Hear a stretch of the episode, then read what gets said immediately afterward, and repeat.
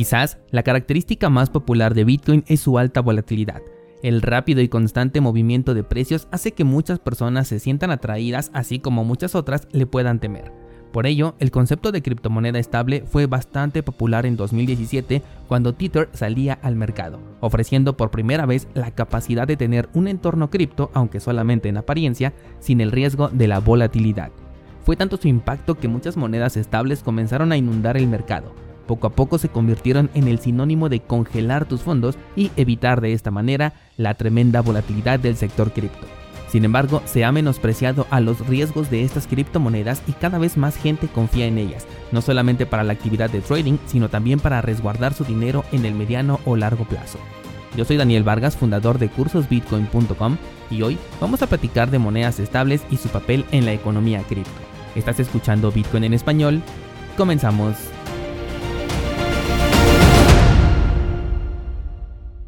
La semana pasada les hice un comentario en Instagram a través de una publicación en donde les dije que ninguna moneda estable hace que tu dinero esté seguro. De hecho, todo lo contrario, tu dinero no está a salvo si se encuentra en monedas estables. Contrario a lo que pensé, generó bastante polémica este comentario e hizo que me entregara mucho más hacer el episodio del día de hoy porque vi bastante resistencia a aceptar este mensaje. Desde luego que lo que voy a comentar es mi opinión, pero tiene una base bastante sólida y el hecho de que no suceda o no haya sucedido todavía no significa que no pueda ocurrir en el futuro. Todo comenzó con Tether, una moneda que le pertenece a Bitfinex y que en múltiples ocasiones ha estado en problemas con los reguladores debido a que no cumple con sus propias reglas. De hecho, la semana pasada tuvo que pagar una nueva multa justamente por no apegarse a los lineamientos que le habían sido establecidos en la penúltima vez que también le habían multado. Tether dice que es una criptomoneda que ancla su valor al precio de un dólar y lo consigue a través de fondos depositados en cuentas bancarias, las cuales respaldan uno a uno la emisión de este token nacido en la red de Ethereum. Por lo tanto, significa que por cada USDT emitido debe de existir un dólar depositado en una cuenta bancaria, cuenta que por supuesto no podemos auditar y de ahí nacen justamente los problemas principales de esta moneda ya que tarde o temprano alguien se preguntaría si realmente existe ese respaldo o si por el contrario nos estamos basando en una confianza ciega. La no sorpresa fue darnos cuenta que efectivamente se trataba de una confianza ciega, ya que solamente el 75% del balance emitido había sido respaldado, y esto en palabras de los propios emisores de la criptomoneda.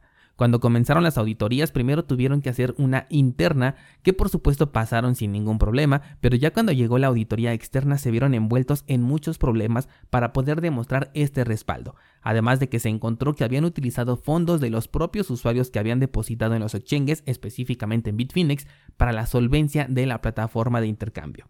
Esto le trajo como consecuencia un par de multas más que con gusto pagaron a cambio de poder seguir operando con la consigna de que debían de mantener el respaldo necesario para la emisión de tokens.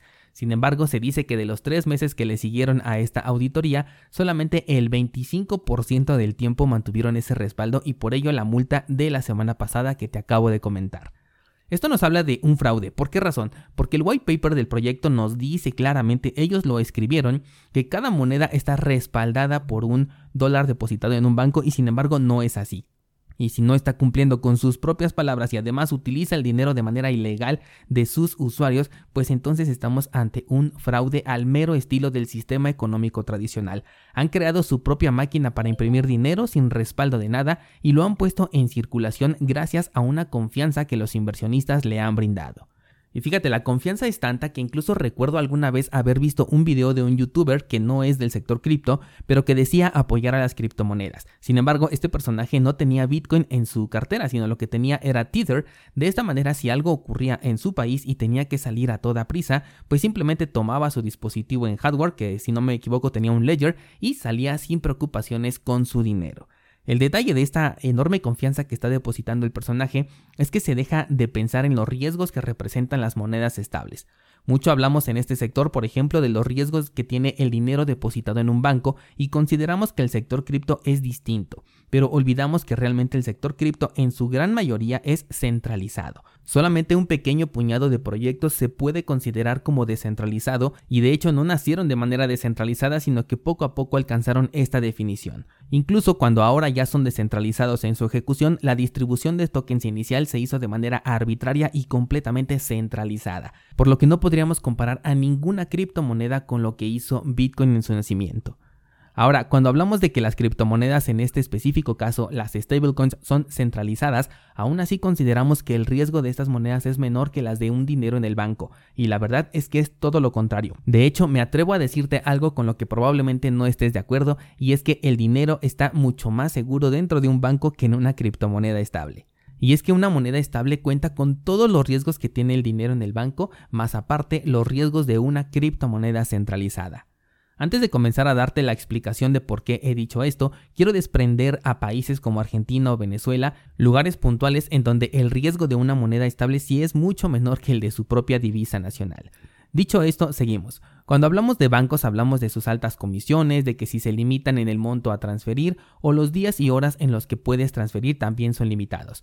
También tenemos los famosos corralitos y por supuesto las tasas de interés negativa que te cobran por guardar tu dinero en lugar de darte una ganancia. Y claro está, tenemos la inflación a la que todas estas divisas están sujetas sin importar cuál es la que estés pensando. Lo único que cambia es el ritmo al que se devalúan, pero todas van en la misma dirección. Bien, tomemos entonces los riesgos de los que hemos hablado con estas divisas y vamos a compararlas con una moneda estable centralizada, una criptomoneda estable. Hemos dicho que te limitan los montos así como los días y horarios. Bien, pues las criptomonedas estables no te limitan los montos ni tampoco los días y horas en las que los puedes transferir. Sin embargo, en ambos casos, la institución que está detrás puede bloquear por completo los fondos sin importar en dónde los tengas guardados. De hecho, aquí el punto positivo sería para las divisas nacionales, pues si este dinero lo tienes en efectivo, no te lo pueden retener, a menos claro que estés envuelto en algo ilegal, pero bueno, esto ya es otra historia. Mientras tanto, una moneda estable, una criptomoneda estable centralizada, sin importar si está en un exchange, en una cartera en software, en una cartera en hardware o incluso en una cartera en papel, la empresa que lo emite puede restringir su movimiento si así lo quiere o si así se lo solicitan, por lo que el riesgo es mayor en una criptomoneda estable que con un banco y una divisa nacional. Para ejemplificar, la semana pasada te hablé de por lo menos 20 personas colombianas a los que se les habían retenido sus fondos en Binance porque una autoridad holandesa así lo solicitó y estas personas eran colombianas. Sí, en este caso fue Bitcoin lo que les restringieron, pero fíjate hasta dónde llega la centralización de que si pueden bloquear Bitcoin dentro de su plataforma, siendo que Bitcoin nació en teoría para ser un activo no confiscable, imagina lo que pueden hacer con una moneda sobre la que sí tienen el poder tanto dentro como fuera de su exchange, como en este caso hablamos de Binance, podemos asociarlo a su criptomoneda estable Binance USD. Si de Binance nos movemos hacia Coinbase, tenemos dos casos con su moneda estable USDC, ya que hace unos cuantos meses cubrí una nota en donde algunas autoridades estaban tras un supuesto delincuente que tenía fondos en USDC, así que lo que hicieron fue acudir a la empresa emisora y le solicitaron el bloqueo de fondos a lo que la empresa cooperó sin ofrecer absolutamente ninguna resistencia. Las monedas se encontraban en custodia de la persona, probablemente dentro de una cartera en hardware, pero aún así desde una computadora remota se le pudo bloquear de tal manera que no pudo moverlos más. El otro caso fue el reciente exploit que te comenté de una plataforma DeFi en donde se robaron diversos tokens. Dentro de ellos no me acuerdo aquí bien si fue Tether o USDC también, pero era una de estas dos monedas estables centralizadas. El punto es que la plataforma se puso en contacto con el emisor de la moneda estable y consiguió que bloquearan estos fondos de tal forma que el hacker, aunque terminó siendo de sombrero blanco y devolvió el dinero, no pudo mover las monedas estables y estas ya fueron gestionadas entre la empresa hackeada y la emisora de la moneda estable para su devolución. El punto aquí es que estas empresas responden a cualquier solicitud diagonal exigencia de bloqueo y tienen más control por ser completamente digitales a diferencia del dinero tradicional que tiene la ventaja de poder ser líquido en efectivo. Ahora si pasamos al tema de la devaluación, al estar ancladas estas criptomonedas al valor de una divisa, pues también corren con este punto, por lo que tener tu ahorro ahí representa de igual manera una ligera pérdida. En este sector no lo sentimos tanto de esta manera porque regularmente cuando se tiene una criptomoneda estable o un balance en criptomonedas estables, se hace esperando un movimiento bajista en la criptomoneda favorita en la que pretendes invertir y posteriormente pues comprar nuevamente con ese dinero. Mientras tanto, el dinero convencional normalmente lo tenemos para poder gastar cuando no está dentro de un banco o de una inversión. Ahora viene algo muy interesante, ¿qué pasa con los corralitos? Muchas veces pensamos que las criptomonedas, al menos las estables, están exentas, pero tampoco es así. De hecho, el poder de los corralitos se extiende siempre que el gobierno lo aplique y así lo quiera, por supuesto. En un corralito normal, los bancos retienen el dinero de los clientes y pueden incluso utilizarlo si así lo desean. Esto por orden de un gobierno. Ahora, en un escenario que hoy podría parecerte pesimista, pero el día de mañana podría ser noticia, ese mismo gobierno puede decirle a los exchanges y a los emisores de las monedas estables que bloqueen todo fondo de sus clientes con cierta nacionalidad. De hecho, hace poco hubo una empresa que dejó de dar servicio a usuarios venezolanos sin importar si estaban viviendo en otro país y les avisó que retiraran sus fondos porque si no iban a ser retenidos. No recuerdo la verdad qué empresa era, pero ahorita se me vino a la mente mientras estaba eh, comentándote esto y lo cubrí de hecho en un episodio de, de podcast.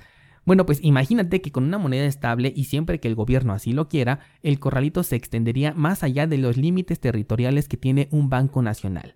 Es decir, que se hace extensivo a tu nacionalidad. Imagínate que por el simple hecho de que tu actividad cripto está marcada como que es de cierto país, te pudieran bloquear tus fondos sobre todo ahora que todo el mundo está bastante contento con las eh, funciones nuevas que pone Binance, por ejemplo, siguen utilizando bastante a Coinbase y, por ejemplo, imagínate ahora que Binance tiene esta especie de asociación con Axie Infinity o con la empresa de Mavis, hay muchas personas venezolanas que están cambiando su ritmo de vida gracias a este juego de Axie Infinity y que seguramente muchos están guardando allí sus criptomonedas gracias a que Binance permite esta integración con la red de Ronin. Bueno, pues en un escenario no tan improbable, el gobierno de Venezuela le puede exigir a Binance que bloquee todos los fondos de los usuarios venezolanos que tienen en criptomonedas sin importar en qué cripto sea, ¿no? No nada más las estables. Aquí se podrían ir todas las criptomonedas que han conseguido gracias a este juego y las bloquearían sin ofrecer ninguna clase de resistencia hacia la solicitud del gobierno venezolano. Además, ni siquiera tendrías que radicar forzosamente en Venezuela, sino con el simple hecho de que tu nacionalidad fuera venezolana, ya estarías contemplado en este bloqueo. Como dije, el día de hoy suena algo extremo, pero no olvides que nos estamos moviendo a un mundo completamente digital y que las criptomonedas ya se están volviendo bastante populares. Además, las regulaciones a las monedas estables ya están siendo tema de conversación en las reuniones internacionales con el objetivo de frenarlas, regularlas o en el peor de los casos prohibirlas e incluso bloquearlas si así lo deciden, por estar compitiendo directamente con la divisa del país en cuestión. La semana pasada que hice el análisis de Terra Luna, que por cierto te recomiendo mucho que lo pases a checar, cubrí el caso de Tailandia, quien ya le dijo a Terra que si quiere que su moneda estable siga en operación, debe de apegarse a las regulaciones, con lo cual se convierte completamente en una divisa tal y como las que manejamos hoy en día. Y como Terra está bastante centralizado, pues o decide eliminar esta moneda estable o bien regularla de acuerdo a la petición del gobierno. Está la tercera opción que es descentralizar el proyecto, pero esto lo veo más complicado. De hecho, considero que esto será justamente el escenario que nos depara en el mediano plazo. La verdad, yo no creo que las monedas estables sean prohibidas o eliminadas. Por el contrario, creo que van a llegar a un acuerdo para regularlas. Finalmente ya vimos lo que hacen, por ejemplo, con Tether, que solamente se les pide una cantidad millonaria como multa y todos contentos por un determinado periodo de tiempo. Siendo este el escenario, nada diferente tendría una stablecoin con una divisa tradicional porque ya tendrían nuevamente el control, control que ya de por sí hoy tienen, pero ahí ya existiría una firma en la que todavía menos resistencia van a poder ofrecer las casas de cambio tradicionales. Y peor aún, también los emisores de estas criptomonedas estables. Algunos de los comentarios que me hicieron llegar sobre esta publicación fueron, por ejemplo, que no confundiera a los bancos con el sector cripto. Y si hablo específicamente de las stablecoins, ese no es el sector cripto. De hecho, son monedas muchísimo más centralizadas, que dependen de algo tan pequeño como una empresa. Sí, estamos hablando de empresas millonarias, empresas que podríamos considerar dentro de este sector como grandes, pero finalmente una empresa no es lo mismo que un país entero. Y eso significa que una sola persona tiene el control de decidir lo que ocurre con, tu dinero y que a su vez esa persona tiene que responderle a todos y cada uno de los líderes y reguladores de cada país en el que su quiera estar, por lo que personalmente las veo mucho más riesgosas que tener dinero tradicional. Otro comentario que me hicieron llegar es si yo no tengo ni siquiera una pequeña parte de mi portafolio en monedas estables. Y la respuesta es no, ni un solo dólar tengo en monedas estables. No digo que no las use, pero normalmente se limitan a transacciones que duran por lo mucho un día y después vuelvo a comprar o bien retiro ese dinero. Por último, en esto de los comentarios, me preguntaron qué moneda recomiendo para holdear para futuras compras. Y aquí mi estrategia, lo cual no es ni recomendación ni sugerencia, es Bitcoin. Sobre todo cuando estamos hablando de altcoins, mi mejor estrategia siempre es Bitcoin. Seguramente estés pensando que Bitcoin se deprecia cuando ocurre el crash y sí, es cierto, se deprecia en dólares, pero si tu objetivo es comprar nuevamente una altcoin, recuerda que las criptomonedas con respecto a Bitcoin se deprecian incluso mucho más que con respecto al dólar, así que eventualmente te alcanzará para comprar incluso más que si hubieras holdeado en moneda estable. Agrégale a esto la enorme ventaja de que Bitcoin lo puedes almacenar en tu cartera en hardware y no existe nada ni nadie que te pueda quitar de ahí tus criptomonedas sin tu consentimiento o sin tu intervención. También me dijeron que con Bitcoin puedes llegar a perder las claves privadas y entonces la seguridad tampoco es total, que no existe algo 100% seguro. Pero en este caso ya estamos hablando de un error, algo bajo lo que nosotros tenemos la completa responsabilidad y como dije hace un momento, involucra tu interacción directa. En el caso de las monedas estables no necesitas intervenir para que tu dinero pueda ser bloqueado o eliminado. Por supuesto que no voy a dejar fuera a las monedas algorítmicas, que es como considero que deberían llamárseles en lugar de monedas descentralizadas. Y es que estas tampoco están fuera de peligro aunque sí podrían estarlo si realmente consiguieran una verdadera descentralización. Para conseguirlo se requiere un incentivo que haga que las personas quieran formar parte de la descentralización. Por ejemplo, con Bitcoin el incentivo es la recompensa y por eso es que hay personas que voluntariamente hacen minería. Sin embargo, por el momento DAI y UST, que es la moneda de Terra, son centralizadas realmente. DAI está controlada por la fundación Maker, la cual puede ser intervenida por un gobierno y de hecho se están moviendo rápido en este momento los de Maker porque ya se les echó el ojo a todas las DeFi y ellos están incluidos. Maker, esta fundación puede ser intervenida por un gobierno por ser centralizada, pero curiosamente no va a responder si existe algún problema con el protocolo de DAI que dejara inservible a la red porque ahí sí se haría pasar por descentralizada. Por otro lado, la moneda de Terra es así ni siquiera la considero como tantito descentralizada porque ni siquiera su protocolo ni sus intenciones han sido ser descentralizada, así que no le confiaría mi balance ni a mediano ni a largo plazo. Y si quieres saber más de por qué digo que es centralizada, te sugiero que revises el análisis que subí la semana pasada. Sé perfectamente que de los escenarios que he planteado en este episodio, algunos son poco probables y otros quizás te parezcan difíciles de convertirse en realidad. Sin embargo, la posibilidad de que ocurra no es nula y de hecho ni siquiera es tan baja como para poderse confiar. Por lo que en lo que a mí respecta, el uso de monedas estables lo tengo completamente limitado a operaciones no mayores a 24 horas y por supuesto no almaceno ahí mis reservas.